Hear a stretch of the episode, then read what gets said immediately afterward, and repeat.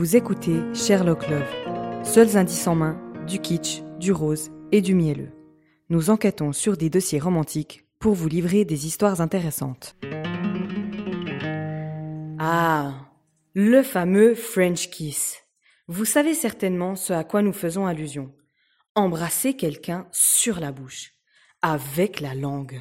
Mais qui a inventé cette expression et depuis quand est-elle utilisée dans nos discussions? Selon Cheryl Kirschenbaum, auteur de l'ouvrage The Science of Kissing, le terme French kiss aurait fait son apparition en 1923. De passage en France, ce seraient les Américains qui l'auraient inventé.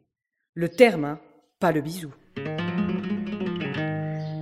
Après avoir observé des couples le pratiquer, ils l'auraient eux aussi essayé avec des Françaises.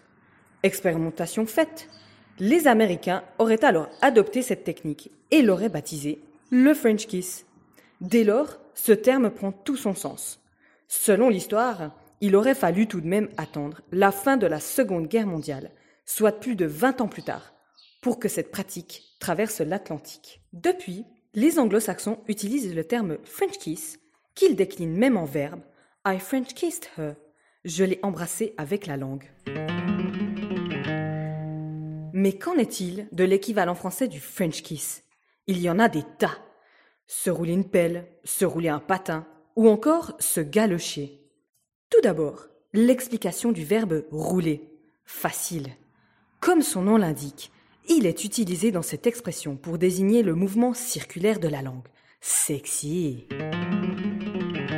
Ensuite, le mot patin. Il viendrait du verbe patiner, qui voudrait dire caresser en argot français dans les années 20. Patiner aurait lui-même un synonyme, peloter, ce qui donnerait son sens à rouler une pelle.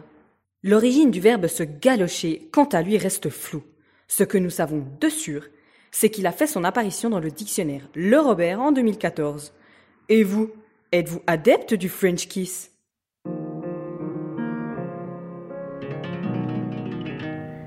Musique réalisée et produite par Ijisai, jouée par David Maya, au micro de Cincianori de Flesame Mucho.